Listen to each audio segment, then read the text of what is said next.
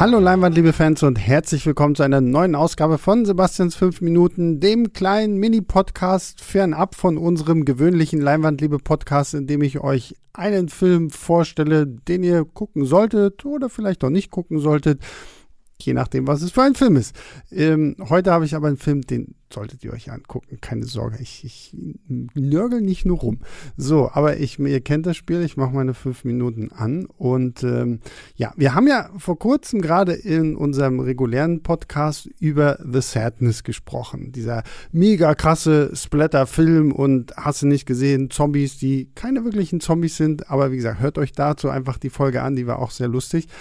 Und als ich diesen Film zu Hause geguckt habe, war ich danach so ein bisschen unbefriedigt. Wie gesagt, wir haben es ja schon im Podcast erwähnt, so, so, die Charaktere waren mir relativ egal, der Splatter-Faktor war cool, aber ich hatte irgendwie Bock auf einen coolen Splatter-Horrorfilm, irgendwie was, was mich mehr unterhält.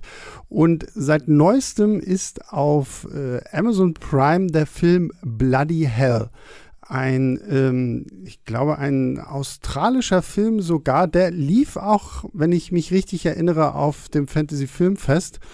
Und es geht um einen jungen Mann namens Rex, der acht Jahre lang im Gefängnis saß, weil er einen Banküberfall vereitelt hat. Aber weil während dieses Banküberfalls eine Angestellte der Bank gestorben ist, hat man ihn trotzdem in den Knast gesteckt und er kommt jetzt nach acht Jahren wieder raus, wird trotzdem auch noch irgendwie als Held gefeiert und ganz viele Paparazzi verfolgen ihn und er hat irgendwie keinen Bock mehr. Und im Gefängnis hat er sich gesagt, nee, komm, ich verlasse das Land und äh, gehe irgendwo anders hin und entspanne mich da erstmal so ein bisschen. Und äh, er entscheidet sich dann durch einen der dümmsten Zufälle aller Zeiten äh, für Finnland und kommt in Finnland an, steigt ins Taxi und wacht dann auf, angekettet in einem Keller.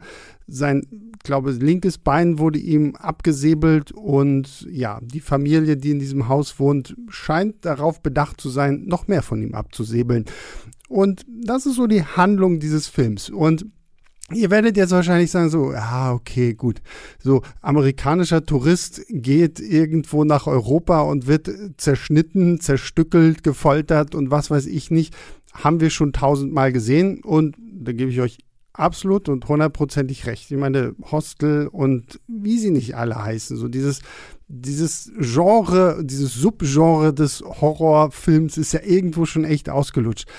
Aber Bloody Hell macht Bloody Hell verdammt nochmal richtig, richtig viel Spaß, weil der Film benutzt ein paar schöne Kniffe und ein Kniff, den ich wirklich sehr, sehr abgefeiert habe, ist die Tatsache, dass Rex mit sich selber spricht. Und das hat man aber halt so inszeniert, dass der Schauspieler Ben O'Toole tatsächlich in so einer Doppelrolle auftaucht und halt wirklich Zwiegespräche mit sich führt, wie man jetzt agieren sollte oder nicht, weil es wird irgendwann auch erzählt, ähm, der muss sich nicht so viel fürchten, weil er war früher mal bei den Soldaten, irgendwie in der Army, keine Ahnung, ob Marine oder nicht. Auf jeden Fall, der Mann kann kämpfen. Und das wird ja dann auch in Rückblenden gezeigt, wenn man sieht, wie er diesen Banküberfall vereitelt hat.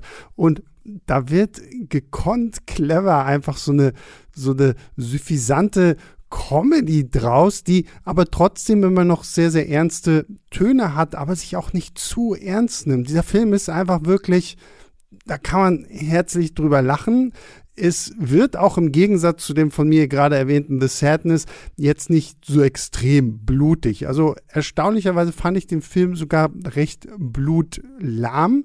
Nichtsdestotrotz, wenn dann so Gewaltausbrüche kommen, dann sind die ganz schön ordentlich und ganz schön heftig und passen dann auch wieder gut zu diesem Ton, den der Film eigentlich so die ganze Zeit anspricht. Und es wird halt wirklich schön mit diesem Trope gespielt, dass so Turi entführt wird und dann gibt es so kleine Geheimnistuereien, die sich der Film erlaubt, die aber halt recht offensichtlich sind, wenn man Filme dieser Art einfach kennt so.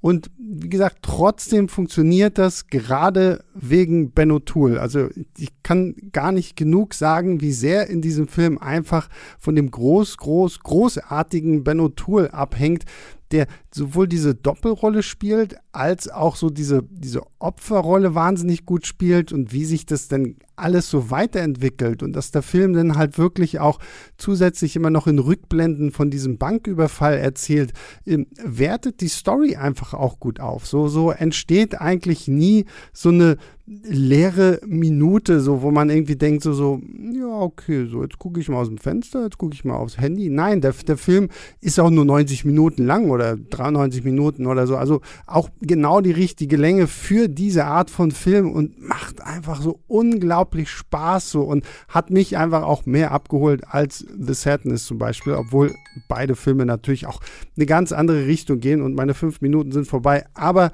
Bloody Hell hat mir wirklich wahnsinnig, wahnsinnig gut gefallen. Wie gesagt, könnt ihr, wenn ihr Prime-Kunden seid, jetzt bei Prime gerade gucken.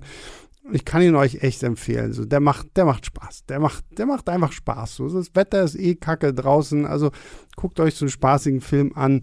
Ähm, der ist auch böse und ja, ja, okay, gut. So, ich, ich, ich überziehe schon wieder ein bisschen.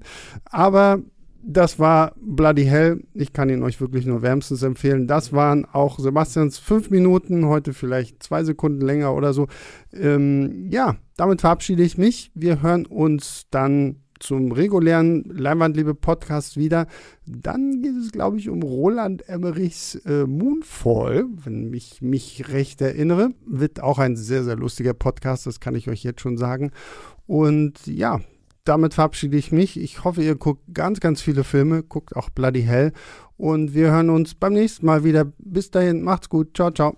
Leinwandliebe und Sebastians 5 Minuten sind Filmstarts-Podcasts der Webedia GmbH. Moderation und Schnitt Sebastian Gertschikow, Produktion Tobias Meyer, Monique Stibbe und Nina Becker. Die Songs Take a Chance und Easy Jam im Intro und Outro kommen von Kevin McLeod. Die Links zur Musik und zur Lizenz findet ihr in den Shownotes.